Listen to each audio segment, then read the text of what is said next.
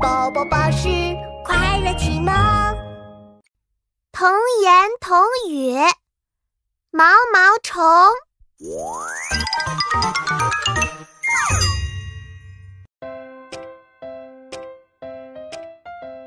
妙妙在公园里看到了一条小小的毛毛虫，她兴奋地对妈妈说：“妈妈，妈妈！”